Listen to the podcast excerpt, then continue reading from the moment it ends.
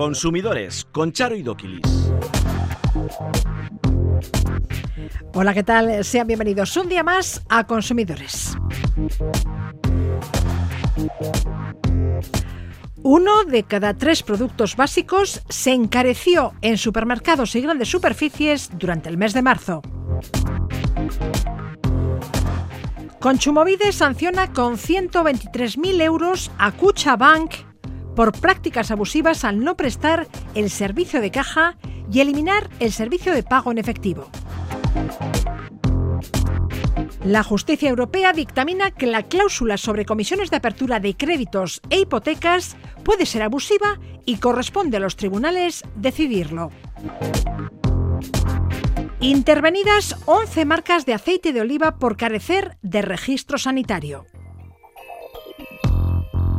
La calidad de los alimentos sin gluten ha mejorado notablemente, sin embargo, todavía no son nutricionalmente equivalentes a los que contienen esta proteína.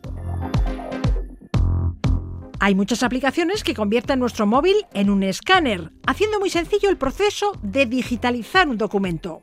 Les contamos cuáles son las mejores opciones. Comienza ya, consumidores.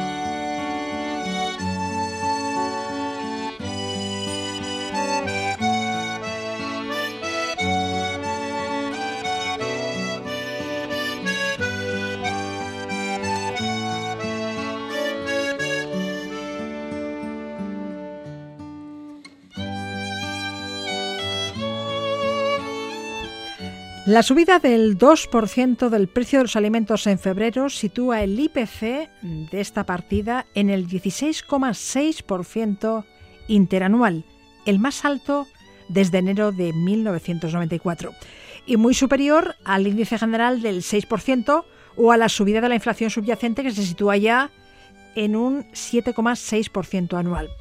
Rubén Sánchez, secretario general de FA Consumidores en Acción, muy buenas.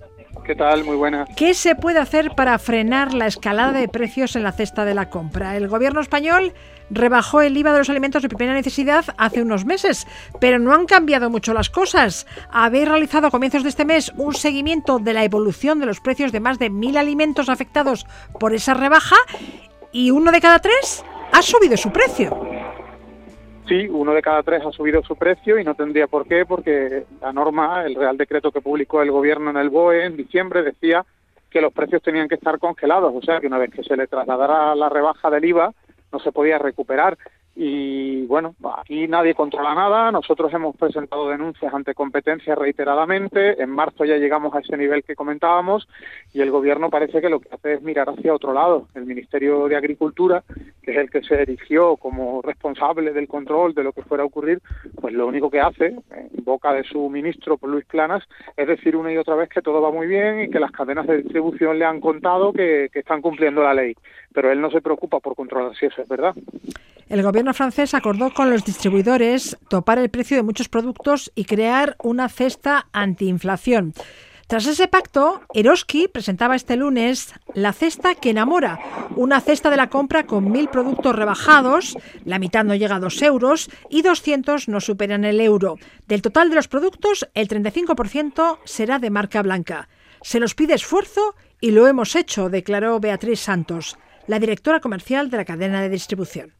En Eroski estamos haciendo un esfuerzo muy importante en repercutir menos eh, en precios de lo que a nosotras nos han subido los, costos. Comentaba que nuestros costos en el 2022 han subido un 15%, mientras que eh, nuestros precios al consumidor en un 12% y además hemos hecho un montón de acciones promocionales. Rubén, ¿cómo valoras esta iniciativa de Eroski? Bueno, nosotros no podemos valorar algo que no sabemos y únicamente tenemos información por parte de quien hace la campaña de promoción, pues no podemos saber cuál es el margen real que tiene, que tenía y que tendrá Eroski en relación a los precios de esos productos. Eso el gobierno, igual que ha hecho el gobierno francés, debería ponerse en marcha a, desarrollar un protocolo de control de costes. Em, eh, la verdad es que es muy fácil trasladar mensajes de que una determinada cadena se esfuerza por, ya lo hizo Carrefour de una forma, la verdad que bastante chapucera el año pasado con esa cesta que incluía chocolate y refrescos, que no tiene nada que ver con la cesta básica que cualquier familia puede necesitar. Nosotros creemos que el gobierno, independientemente de que pueda surgir alguna iniciativa, que igual al final no es tan mala, pero el gobierno tiene y debe que controlar los precios, intervenir los márgenes, intervenir lo que lo que paga finalmente el consumidor, es decir, poner topes. Lo puede hacer. Otra cosa es que lo vea muy complicado, polémico, de cara a enfrentarse a los intereses de las grandes empresas, etcétera. Pero se puede hacer porque además lo dice nuestra ley de comercio del año 96 que se pueden fijar esos máximos y sería lo lógico. Se ha hablado mucho de la luz, que parece que la luz es lo más importante que hay en España. Cada vez que sube, pues todos hablamos, todos salimos nosotros los primeros a criticarlo, pero el gobierno quiere hablar muy poco de precios de alimentos y la verdad, yo creo que los precios de los alimentos representan un gasto mucho mayor para el consumidor a lo largo del mes que el de la factura eléctrica. Por tanto, había que trabajar también en un protocolo regulatorio. Mira que se han hecho cosas con la luz y al final, aunque no haya sido perfecta la medida, se ha llegado a intervenir el precio del gas y, eso también se podría hacer con, con alimentación. Y al alza del precio de los alimentos y de la energía, en febrero la luz subió un 12,5% hay que añadirle una nueva subida de medio punto del precio del dinero, hasta el 3,5%. Y si suben los tipos, suben las hipotecas. Bueno, los señores que trabajan para la banca dentro del Banco Central Europeo están haciendo esa jugada de vendernos la idea de que para contener la inflación hay que subir los tipos de interés, cosa que se ha demostrado como absolutamente falsa, y lo que están provocando es que la banca gane mucho más dinero subiendo las hipotecas a interés variable y endeudando o arruinando incluso a muchas familias. Este chollo para los banqueros, que es la subida de tipos, debería tener también una intervención gubernamental, y ahí nos encontramos incluso propuestas dentro del gobierno. Unidas Podemos habla de poner un tope a las hipotecas en cuanto a que el diferencial sobre el Euribor no sobrepase el 0,1%, Yolanda Díaz dice que habría que congelar las cuotas hipotecarias desde mediados del año pasado, pero el PSOE aquí también se resiste a tomar medidas. Y la vicepresidenta Calviño lo que viene a decir es que la banca ha hecho el esfuerzo de poner en marcha un código de buenas prácticas que es maravilloso y en realidad ese código para la inmensa mayoría de los ciudadanos no es de aplicación porque solo entran familias con determinados niveles de renta, pero incluso no les soluciona nada porque lo que introduce son periodos de carencia, es decir, periodos en los que solamente pagamos interés, pero prorroga la vida de la hipoteca. La banca aquí no pierde, al contrario, gana incluso más dinero. Hola, ya estamos aquí. Estamos aquí porque era tan difícil encontrar un programa dedicado a sacar a la luz los fraudes que sufrimos los consumidores que hemos decidido hacer uno nosotros los propios consumidores. Y que nadie se lleve engaño. Somos y seremos independientes de todos, absolutamente todos los partidos políticos. Pero también estamos aquí para hacer política.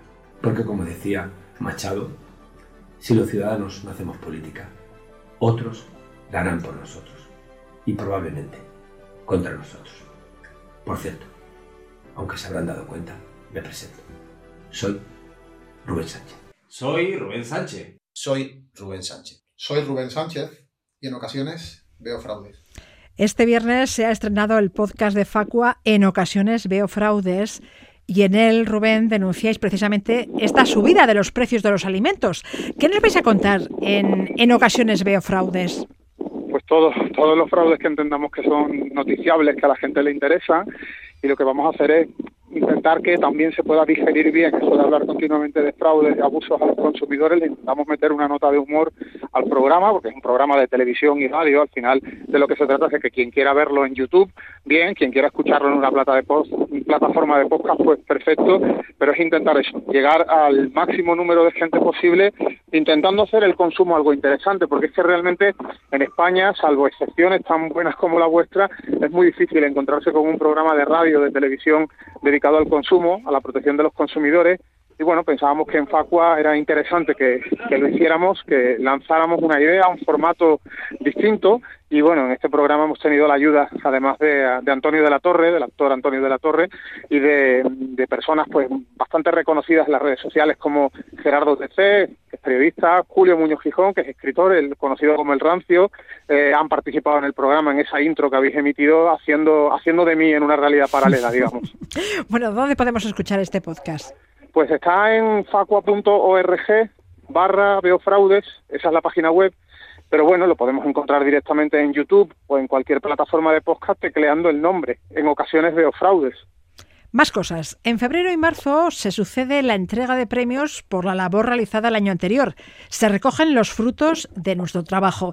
Y en marzo también Facua da a conocer el nombre de las firmas candidatas al premio La Peor Empresa del Año y las cuatro prácticas comerciales nominadas al Peor Abuso. ¿Cuáles son? Bueno, la peor empresa es la más denunciada en sectores clave Endesa en, en, energía, Vodafone en telecomunicaciones, CaixaBank en banca, las más denunciadas al menos por los consumidores en Facua. Y luego también hemos querido reseñar prácticas que son abusivas, ¿no? Prácticas como, por ejemplo, la subida de precios de, de las grandes cadenas de alimentación, el hecho de que haya prácticas usureras por parte de la banca con las famosas tarjetas revolving, y bueno, es una, es una vía también, eh, los consumidores pueden votar a las nominadas en nuestra web, es una vía con la que queremos señalar el trabajo mal hecho, el maltrato al consumidor, prácticas que deberían desaparecer y sobre todo eso que los consumidores señalen con el dedo a las empresas que nos están pues eh, haciendo la vida más difícil. Y también podemos votar al peor y más machista anuncio del año. Si quieren votar, basta con que entren en la web de Facua, ¿no? Efectivamente, facua.org, allí tenemos pues en este caso los votos para la, peor empresa, el peor anuncio, el más machista y, y, la peor práctica empresarial. Y acabamos hablando de Cesite Insurance, la aseguradora de FNAC y Apple Store que pone trabas para darse de baja. Pues sí, es una aseguradora a la que recurren grandes empresas, grandes cadenas, por ejemplo la FNAC o la Apple Store, cuando compras un equipo electrónico y directamente el vendedor te dice, oye, ¿qué tal un seguro? Porque si se te cae al suelo esto no lo cubre la garantía, etcétera, etcétera.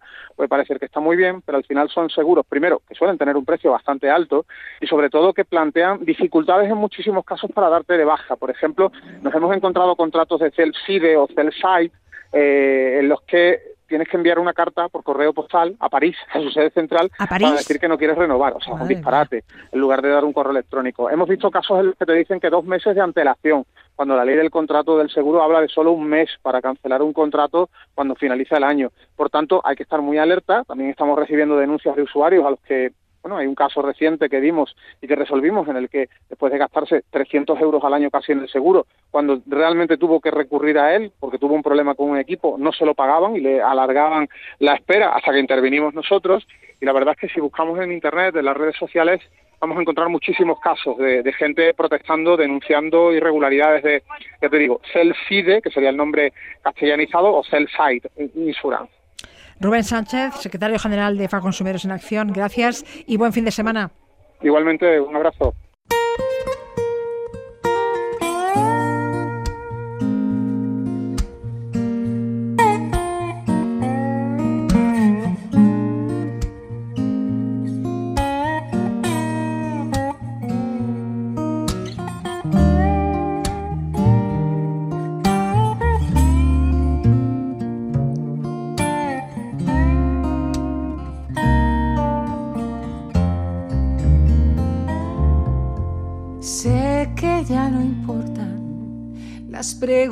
Que fallé y cuando intente corregirme no estarás. Sé que no te importa, que no puedas respirar y si me ahogo sé que no me salvarás. Tienes algo dentro, yo lo he visto brillar, pero corre. Mm. Échame de menos, no me falles esta vez, porque no sé si voy a volver.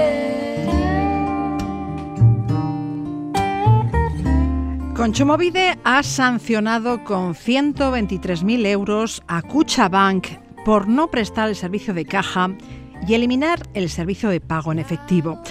Laura Alzola, directora del Instituto Vasco de Consumo, ¿qué tal? Hola, ¿qué tal? Muy bien. La sanción es fruto del procedimiento abierto a raíz de reclamaciones particulares y de una denuncia de CACUP. ¿Por qué Conchomovide decide imponer esa multa a Cuchabank? La sanción la han causado varias infracciones. Eh, por un lado, eliminar el servicio de caja, es decir, impedir que una persona sin cuenta de Cuchabank haga un ingreso en ventanilla a un cliente de Cuchabank. Esto vulnera tanto el derecho de la persona que quiere ingresar como los derechos de quien tiene una cuenta a recibir ingresos. Claro, uno de los servicios que nos debe prestar el banco es el de caja, recibir ingresos y hacer pagos. Para eso pagamos una cuota de mantenimiento, claro. Así es, cuando uno es cliente de una entidad bancaria y tiene una, una cuenta, dentro del contrato que tiene, eh, incluye ese servicio de, caja. Y por el otro lado, eh, se ha considerado una práctica abusiva el hecho de que Cuchabank modifique unilateralmente el contrato que tiene con sus clientes, ya que, como acabo de decir, incluye ese servicio. Em, y bueno, asimismo, la, sanción eh, ha, obligado a dar publicidad por razones de ejemplaridad, ya que eh, se ha considerado que potencialmente puede haber muchas personas afectadas por estas trabas. Los bancos no nos pueden impedir realizar pagos en metálico o hacer un ingreso en ventanilla. No se puede eliminar el servicio de caja, pero se puede limitar a determinadas franjas horarias y días de la semana. Así es, así es. Eh, la razón por la que se ha multado es porque se ha visto que no era este el caso, no era una limitación, sino que era una imposibilidad. Conchumovide ha decidido multar a Cuchabank con 123.000 euros. Eh, ¿Cómo se establece la cuantía de la sanción? ¿Por qué 123.000 y no 120.000 o 240.000 euros? Bueno, existen unas eh, tablas de sanciones. Eh, también existen leyes en las que existen, bueno, en las que hay unas eh, franjas, digamos, unos parámetros eh, que limitan, pues, de dónde a dónde va una sanción, que en función de que sea leve, grave o muy o muy grave.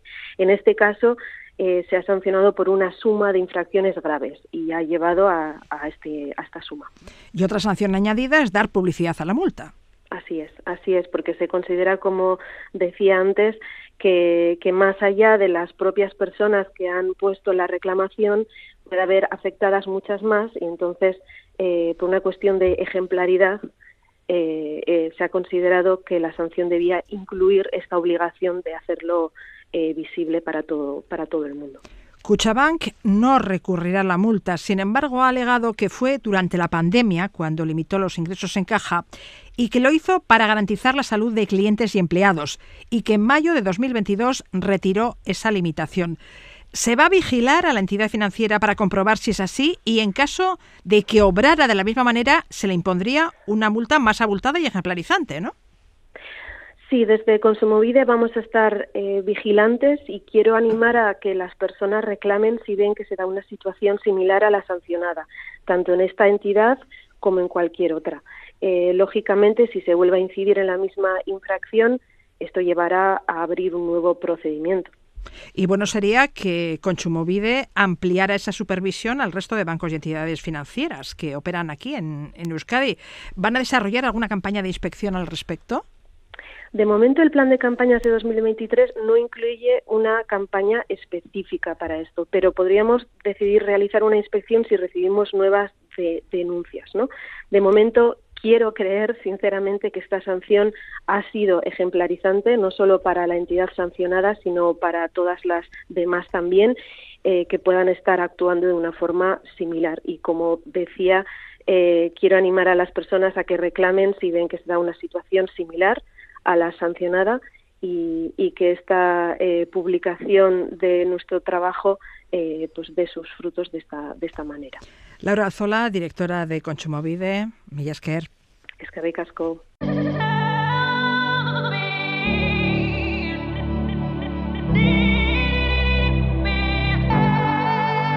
Hold my hand, everything will be okay. I heard from the heavens that clouds have been gray. Pull me close, wrap me in your aching arms. I see that you're hurting. Why'd you take so long to tell me you need me? I see that you're bleeding. You don't need to show me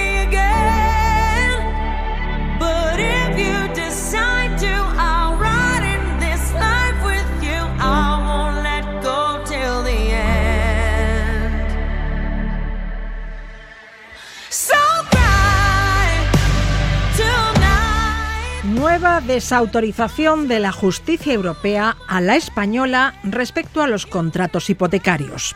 Los magistrados de Luxemburgo les han respondido a los españoles que pueden examinar las comisiones de apertura que los bancos cobran cuando se firma una hipoteca y declararlas abusivas, si así lo estiman. ¿Qué palo Izaga, asesor jurídico de la UN Euskadi? ¿Qué tal? Muy bien, Charo. El Supremo había interpretado hasta ahora que las comisiones de apertura formaban parte del objeto principal del contrato, lo que las excluía del control judicial. Sin embargo, el Tribunal Europeo no lo ve así. Afirma que la cláusula de comisión de apertura tiene carácter accesorio respecto al contrato de crédito. Así es, y como tal accesoria eh, puede ser abusiva y tiene que evaluarse por los magistrados si es abusiva o no. Con las cláusulas estas de, comisión de apertura había un pequeño batiburrillo a nivel nacional. El Supremo iba por un lado, la audiencia de Vizcaya iba por otro, la de Álava tenía otro criterio. Depende de dónde estuvieses, pues los tribunales te la reconocían o no. Entonces, básicamente, eh, Europa le ha dicho a los magistrados españoles que esta cláusula no va insersa dentro, incluida dentro de lo que puede considerarse el precio del contrato y como es accesible, pues evidentemente pues tendremos, tendrán que poder valorar si está redactada de manera clara y comprensible y si supera los, los criterios de, de transparencia. Así que pues es otro nuevo eh, frente que se abre, como tú bien dices, con los préstamos hipotecarios y que bueno va a dar margen para poder reclamar a todos aquellos pues que les ponían unas cláusulas que básicamente venían a decir pues eh, yo tengo una de Bank por aquí decía eh, este préstamo devengará en el momento de su constitución y por una sola vez una comisión de apertura del 1,50% del límite inicial de la operación. Es decir, por darte el préstamo o porque yo pienso que lo tengo que estudiar, por estudiarte te cobro 1,50%. A ver, entonces, a partir de ahora, Kepa, ¿podremos reclamar la devolución de esas comisiones de apertura de créditos e hipotecas? A ver, se podían estar reclamando ya, pero no había una certeza jurídica que ahora, pues Luxemburgo, como tú bien dices, ha dicho que sí, sí, oiga, esto se puede revisar por los jueces y serán los jueces los que tendrán que decir si es abusiva o no. Hay juzgados y audiencias provinciales en Vizcaya, que ya, perdón, en España, que ya la decían, y hay otras que no decían que no, y el Supremo decía que no. Y ahora, por lo menos, ya Europa ha marcado un criterio más, más claro que permite a los jueces revisar si esta cláusula es abusiva. Si realmente a mí me están cobrando por un servicio concreto que me han dado y que yo asumía y que conocía. Así pues, la justicia europea despeja el camino para declarar abusivas las comisiones de apertura de créditos e hipotecas. Más cosas. Las autoridades sanitarias han detectado en Extremadura y Andalucía 11 marcas de aceite, presuntamente de aceite de oliva virgen, que no reúnen los requisitos para su comercialización y por tanto han sido retiradas. No parece entrañar riesgos para la salud, si bien los primeros análisis muestran que en una de las marcas se incluye aceite lampante, no apto para consumo. Eh, ¿Qué marcas son? Pues mira, eh, a mediados de la semana solo nueve marcas eh, han, ido subiendo, ya tenemos hasta once marcas. Mira, las marcas afectadas son Acebuche, Virgen del Guadiana, Cortijo del Oro, La Campiña de Andalucía, La Esmeralda, Variado, Aceite 2022, La Abadía, Villa de Jerez, Don Jaén Aceite 2019 y la última Imperio Andaluz. Como tú bien dices, se han comercializado básicamente en Extremadura y en Andalucía. Y bueno, y los aceites, bueno, las características organolépticas, pues tenían un poco alterado el sabor, el olor, la consistencia, y se vendían en garrafas de 5 litros por un precio cercano a los 22 euros y además básicamente se venden en mercadillos, gasolineras, almacenes de distribución, básicamente donde no deberíamos nunca comprar este tipo de, productos. Pero bueno, hay que tener cuidado donde compramos el aceite y hay que comprobar que cuenta con el registro sanitario pertinente. Es que no tenían por eso, es decir, era pues alguien que hacía aceite y decidía ganar dinero saldándose la normativa sanitaria necesaria. Y acabamos haciéndonos eco de una encuesta que habéis realizado a 500 adolescentes de entre 16 y 17 años sobre el uso de Internet, en la que también han participado 300 padres de jóvenes con esas mismas edades. Y hay diferencias entre lo que los chavales y chavalas declaran hacer y lo que sus progenitores piensan que hacen, ¿verdad? Así es. Y todo lo que tenga adolescente lo, tiene, lo, tenemos muy claro, ¿no? para empezar, por ejemplo, es en el tiempo que están conectados, ¿no? Nosotros podemos pensar, los padres dicen, bueno, andan una media de dos horas, dos horas y cuarto al día. Ellos asumen, porque además lo cuentan ellos, que están más de tres horas, ¿no? Y los fines de semana pensamos que están tres horas y eso están más de cuatro, más de cuatro horas. Y un tercio de los chavales dice pasar más de tres horas al día en redes sociales. y uno cada día supera las cinco horas. Pues básicamente, pues con el smartphone, con el portátil, pues están en, en redes sociales sobre todo, en Instagram, en TikTok, en Facebook, pero claro, eh, todo esto tiene unas consecuencias, ¿no? Y los propios chavales las, las reconocen. Ellos asumen que pasan demasiado tiempo en Internet, dos de cada tres dicen que han tenido problemas para conciliar el sueño, cambios de humor, ataques de ira o de ansiedad, más de un tercio siente o ha sentido aislamiento social por estar en Internet, sobre Internet, y podemos hablar de, acoso escolar o ciberbullying. Cuidadito con, este tipo de, cuestiones. Mm. Con el fin de orientar a los padres y madres sobre los riesgos asociados al uso de Internet, la OCU ha puesto a disposición de los usuarios un test de adicción a la red, ¿verdad? Sí, puede, se puede entrar en la página web y, lo, tenemos ahí. Sobre todo, sería interesante que lo hicieran los padres y que lo hicieran los, los niños, porque básicamente cuando preguntamos a los padres si toman algún tipo de herramienta pues para, para ayudar a sus hijos, un, casi un 20% dice que recurre a herramientas de control parental, pero otro, bueno, pues intenta fijar unos límites de conexión, pues, pero bueno, básicamente sus hijos se los, se los acaban, se acaban saltando y luego hay otra cuestión que es muy importante, los, los riesgos reales de pasar, eh, que, los, chavales de 16 y 17 años estén tanto en Internet, ¿no? Pues un 12% reconoce, chavales, ¿eh? ¿eh? con esas, esas horas que están al día, pues que ha accedido a pornografía no deseada, que ha realizado compras sin querer o ha activado servicios de pagos online, claro, al final todo eso se carga en las tarjetas de, de Hitachu y de Amachu, ¿no? Cuidadito ya con los robos de identidad online, ciberpiratería, hackers, otra cosa muy preocupante, un 5% juego y apuestas online. Estamos hablando de, ludopatía en chavales de 16 y 17 años. Y luego, pues, ese uso inapropiado de imágenes compartidas sin, sin consentimiento. Entonces, eh, la, la, formación o la limitación o el conocimiento es una herramienta más que más que necesaria y para eso hay que estar encima de los de los chavales. Qué palizagas jurídico de la en Euskadi. Mil gracias. Un placer consumidores arroba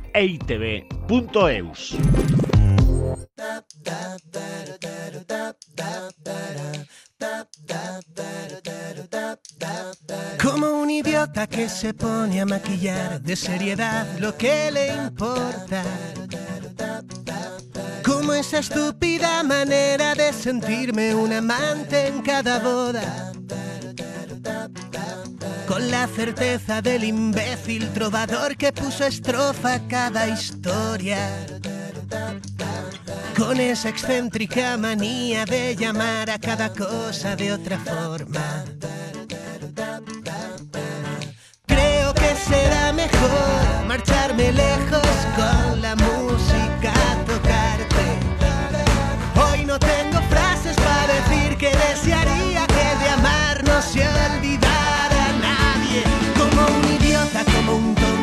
La dieta sin gluten es el único tratamiento que existe a día de hoy para celíacos y sensibles al gluten.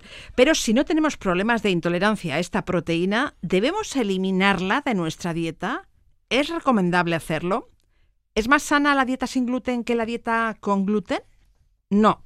Los productos sin gluten nutricionalmente no son equiparables a los productos con gluten. Lo dice un equipo de investigadores de la Universidad del País Vasco que ha realizado durante nueve años una amplia investigación sobre la calidad de estos productos. Jonathan Miranda Gómez, miembro del grupo de investigación Gluten 3S. Bienvenido. Antes de adentrarnos en el estudio realizado, debemos recordar qué es el gluten. ¿Qué es el gluten?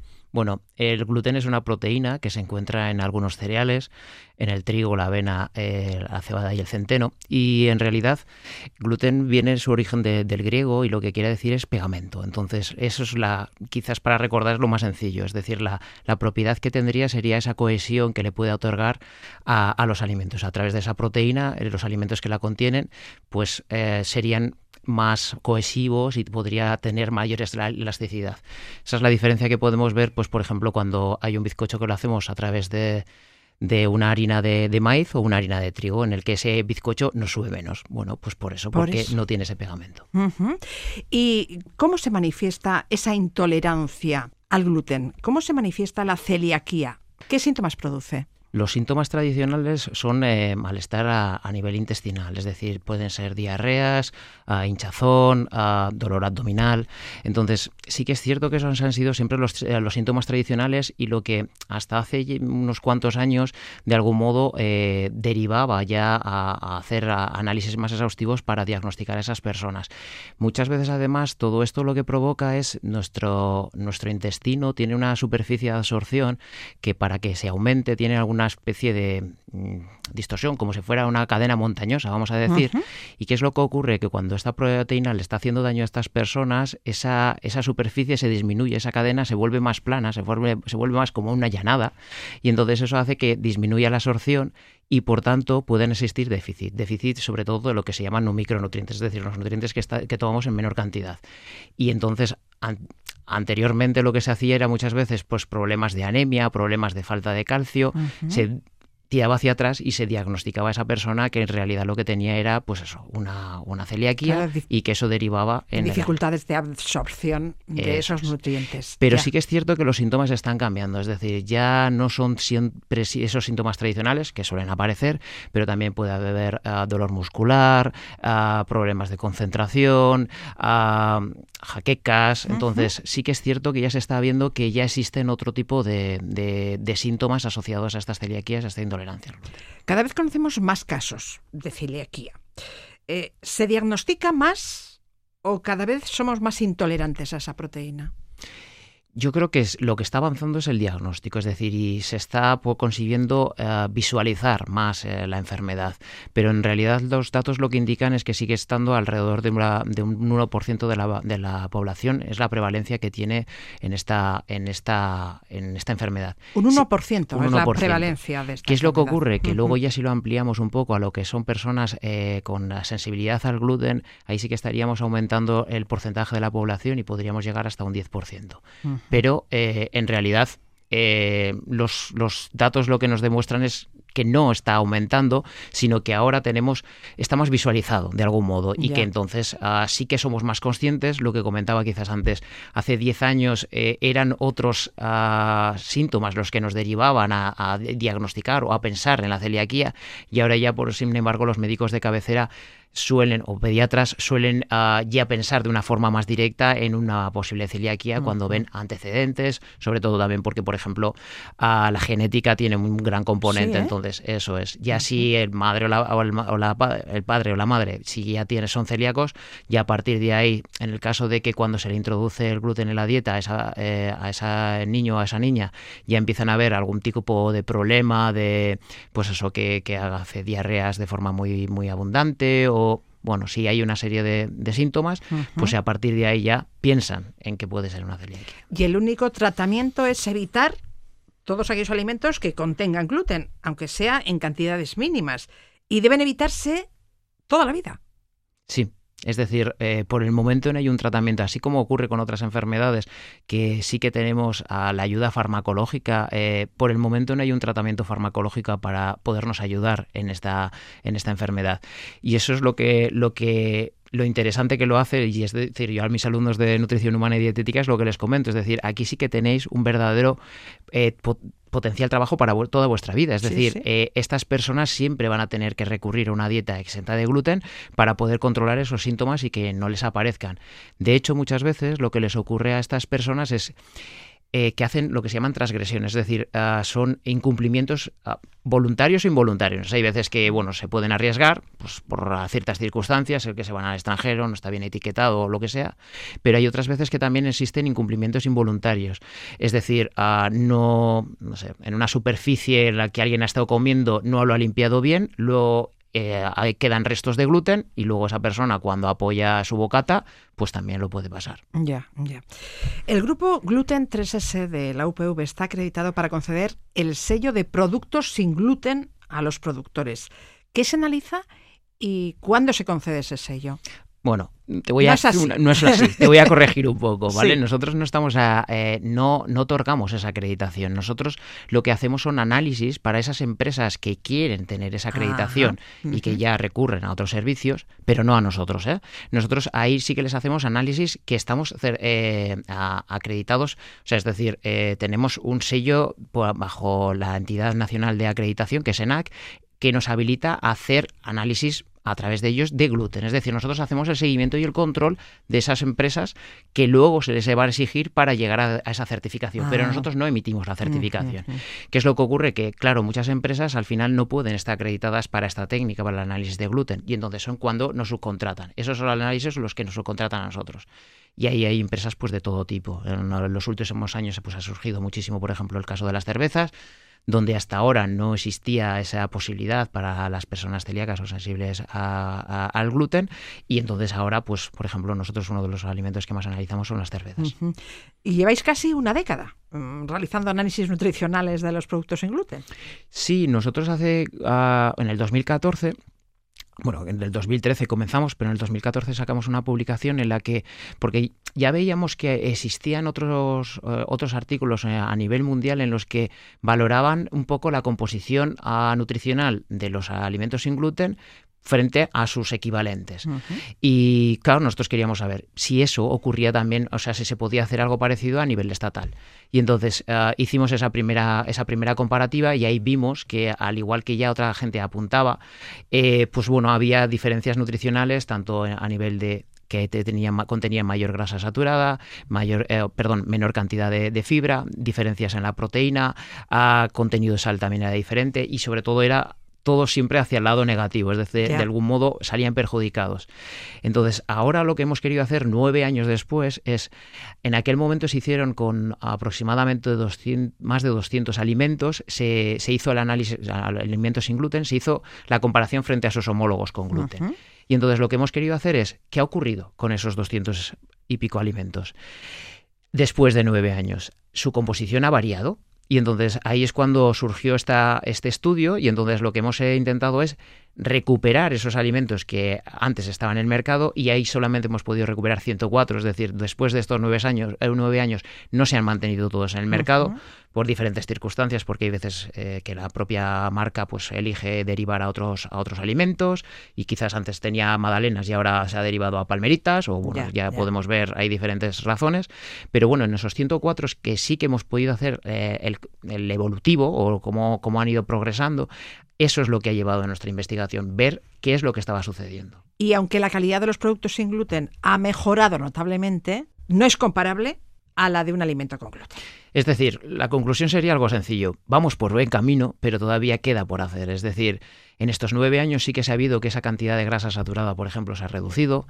En el caso de los panes es aproximadamente un 30%. También, eh, entonces, eso indica que vamos bien. Se ha cambiado la formulación, es decir, hemos visto escam- eh, cambios también en lo que se refiere a los ingredientes que se utilizaban dentro de esos alimentos, lo cual tiene repercute sobre, eh, sobre el valor calidad, nutricional sí. pero seguimos cuando hacemos la comparación otra vez directa entre eh, cuando vamos a un stand de supermercado y cogemos cualquier tipo de alimento, me da igual un pan, me da igual sea un bollo sin gluten y al lado tenemos uno con gluten, ahí observamos esa comparación directa que siguen siendo todavía diferentes. Por tanto, queda todavía por, por hacer. Así que si no somos celíacos, no debemos consumir alimentos sin gluten. Mm. ¿Nos puede perjudicar hacerlo? Desde un punto de vista nutricional, sí, desde el aporte nutricional que puede llegar a tener, sí, porque no estamos... Son más pobres. Es decir, son más pobres y de algún modo estamos dificultando el que lleguemos a un equilibrio nutricional dentro de nuestra dieta cuando no, o sea, cuando tenemos otras posibilidades. Es decir, eh, existe la falsa creencia muchas veces que algunas cosas, cuando son sin o cuando son... ah, Son más sanas. son más sanas. Sí. Entonces, esto es lo que pone de manifiesto, es decir, que esa cosa sin gluten no es más sana. Esto no quiere decir que tampoco las personas sin gluten tengan un problema para llegar a una dieta. Es decir, sí que es cierto que tienen que hacer un mayor esfuerzo, pero tenemos que darnos cuenta que para, los, eh, para las personas celíacas o, ah, o sensibles al gluten, al- aproximadamente suponen entre un 15 y un 20% de su, eh, de- del, resto de, de, del- de los alimentos en general. Sí, sí. Entonces, bueno, con ese 80%, ese 85%, tendremos que hacer un mayor esfuerzo, pero no quiere decir que no lo llegan a cumplimentar. Pero, sin embargo, las personas que no están obligadas a tener que tomar esos alimentos, sí que de algún modo estamos poniendo una traba mayor para poder llegarlo a cumplir de una forma sencilla. Y además, si no somos celíacos, ¿Por qué vamos a pagar más dinero por un alimento? Porque hay que recordar que la cesta anual del celíaco supone unos 1.200 euros más que la de un no celíaco. Y luego viene otra vez un poco a, es decir, tenemos que darnos cuenta que la celiaquía eh, como enfermedad tiene un componente genético muy importante. Entonces, ¿eso qué quiere decir? Que muchas veces cuando el padre o la madre lo es, al final el hijo o la hija lo puede llegar a ser. De ahí también hay veces que se hacen pruebas. Entonces, ya no solamente estamos hablando del dato que tú has dado de alrededor de mil euros que se encarece la cesta, si hay dos miembros, son dos mil. Entonces, claro, eso también eh, tenemos que valorarlo de algún modo. Y eso también indica que muchas veces también cuando hay productos que son más caros, pensamos que son más sanos. Entonces, si añadimos al sin el que es más caro, pues de ahí viene la falsa atribución de que puede ser más saludable. Y en este caso se ha visto que no. Ah, por cierto, sin gluten no es sinónimo de bajo en calorías, ¿verdad? No, no. Son dos cosas completamente diferentes. Incluso tiene más. Eso es. En algunos productos se ve, se ha visto claramente que tiene más. La gente considera que una dieta sin gluten es más sana que una con gluten, sin embargo los datos demuestran lo contrario. La dieta sin gluten es solo para los celíacos. Jonathan Miranda, investigador del Departamento de Farmacia y Ciencia de los Alimentos de la UPV y miembro del grupo de investigación Gluten 3S, gracias. gracias a ti.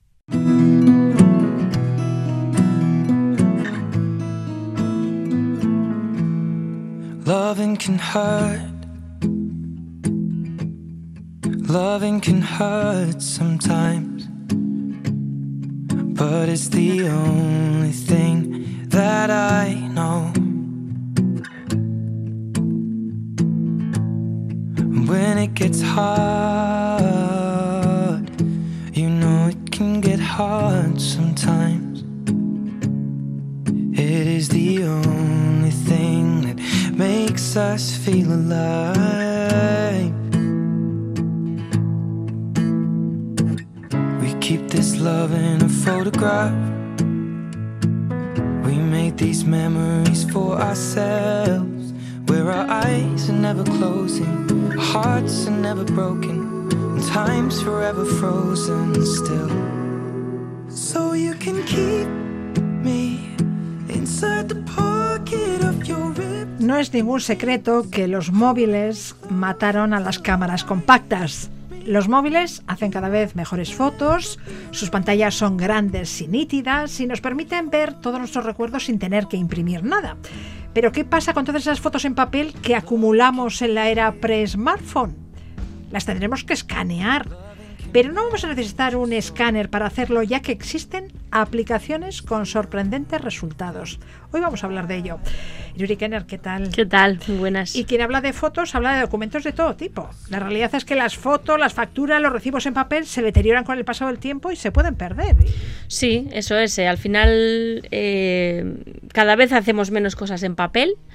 Eh, los, todos los trámites, los papeles que comentabas, pues se van haciendo de forma digital o nos envían un PDF, pero todavía hay muchos papeles o bien anteriores o que todavía sobreviven que para determinadas cosas pues nos gustaría o sería más interesante que las tuviéramos digitalizadas, sea en el móvil, sea guardados en alguna carpeta en la nube, Google Drive, etcétera eh, y para eso, bueno, pues eh, hasta hace poco y todavía hoy, ojo, que una cosa no sustituye a la otra, pues se utilizaban escáner, el famoso escáner, pues tanto de documentos como de fotos, que nos permite digitalizar cosas. Pero efectivamente, ¿qué pasa con...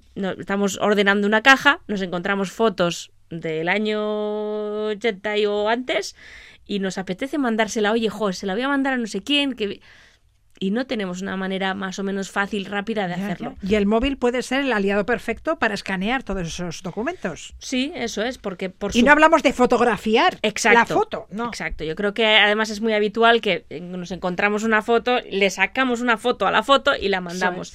Pero ahí al final pues aparecen brillos, está torcida, eh, no se termina de ver bien. La foto de la foto pues no termina de ser mm, de tener la calidad que debería tener eh, una foto. ¿no? Entonces, eh, lo, que, lo que ha avanzado la tecnología en ese sentido es eh, bueno, pues que tengamos aplicaciones que interpretan lo que ve la cámara para pues reajustar, ¿no? Por ejemplo, en el caso de los documentos, eh, que también muchas veces sacamos una foto a un documento, Sí. que sé, nos A ha una factura. una factura, eh, Sí. le hago una foto, pues se la tengo que mandar a mi asesor o a quien sea, le hago una foto y, no- y sale, pues yo qué sé, pues con la sombra, ¿no? Pues medio gris, medio, ¿no? Entonces, Sí. estas aplicaciones, por ejemplo, en el caso de documentos funcionan francamente bien porque lo, lo vuelcan a blanco y negro, exactamente igual que si lo hubiéramos impreso nosotros en nuestra casa. Entonces, bueno, pues hay, además de para las fotografías, como comentamos, también para eh, documentos, recibos, una multa de tráfico que me ha llegado, Sí, no sé sí, qué, no sé cuántos, todo eso podemos eh, escanearlo con una calidad para la, en la mayoría de los casos con una calidad similar a la que sacaríamos eh, utilizando un escáner tradicional. ¿no? Gracias a aplicaciones específicas. Sí, eso es, eso es. Y además, eh, una vez digitalizado, pues lo que comentábamos, podemos eh, compartirlas, guardarlas y evitamos ese deterioro, ¿no? Que con el paso del tiempo muchas veces puede ocurrir, o peor aún, que se nos pierdan, que es algo, eh, pues muy Sí. habitual, ¿no? Oye, Iruri, si tenemos un documento de varias páginas, no tendremos que escanear una página tras otra, ¿no?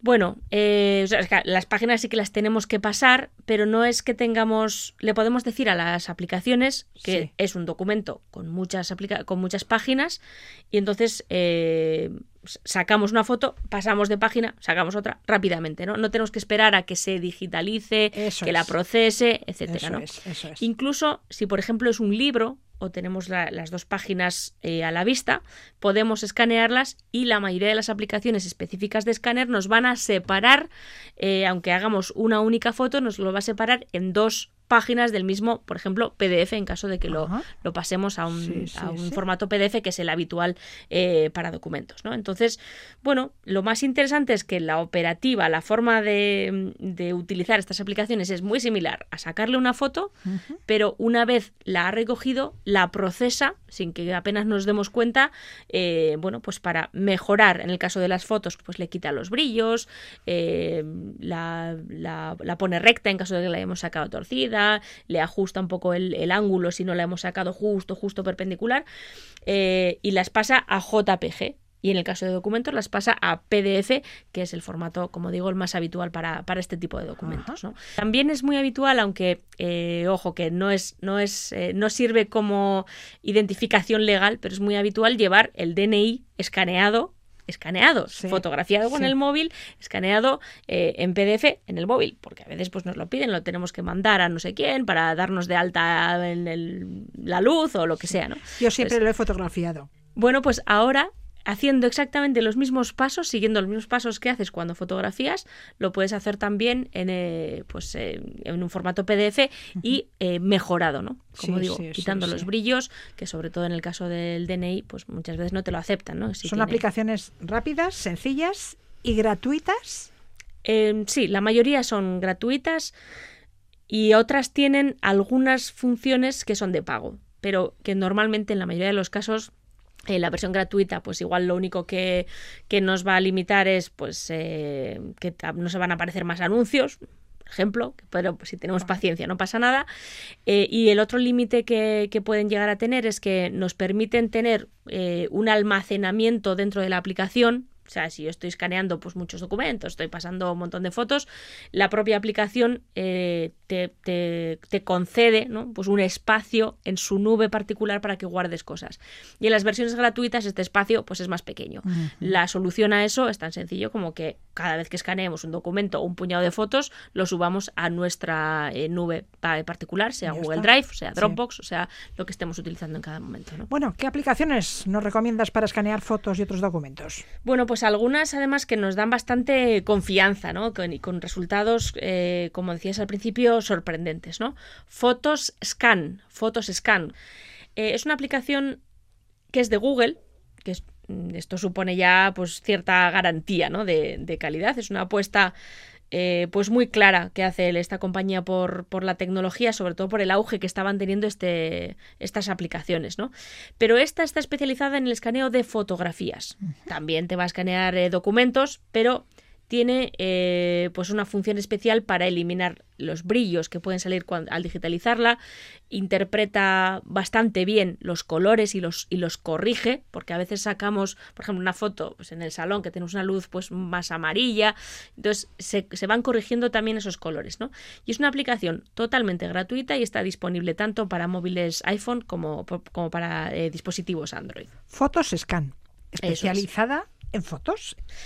Eh, otra opción que tenemos para los usuarios de iPhone es que no tenemos que descargarnos ninguna aplicación. Dentro de la aplicación de notas, esto es, una función que muchos usuarios de móviles iPhone desconocen, en la aplicación de notas em, hay, eh, hay, una esta función integrada de forma que bueno pues eh, le dices que en lugar de escribir hay una opción en los tres puntitos que pones escanear documento y se, te va a generar automáticamente un PDF.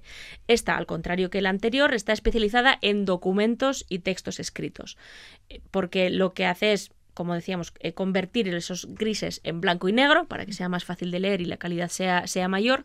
Y dispone además de la opción de lo que se llama OCR, que identifica el texto que está escaneando. De manera que si luego hacemos una búsqueda, nos van a aparecer los resultados del texto que hayamos escaneado. Esto también es una, una opción muy, muy interesante. ¿no?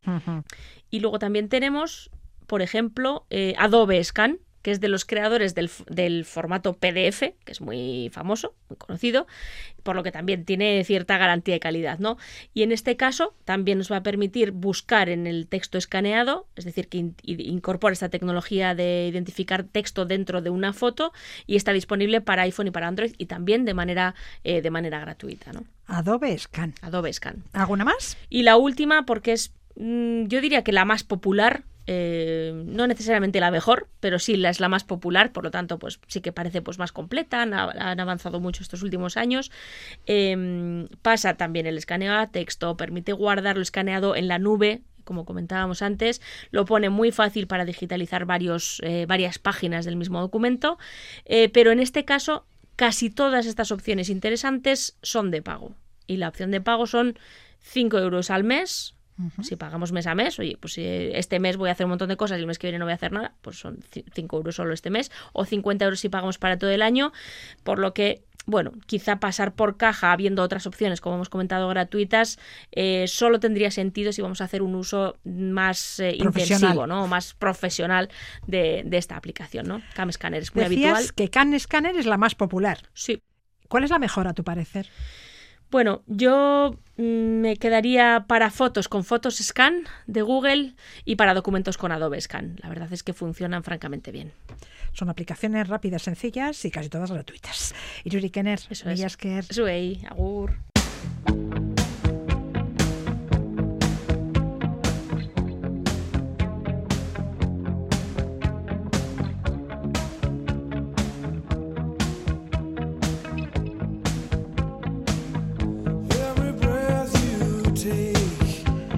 Sting actuará el 1 de junio en el Bilbao Arena de Miribilla. Las entradas salieron ayer a la venta. Con él les dejamos. La torna a estrenarte. ¿Dónde están?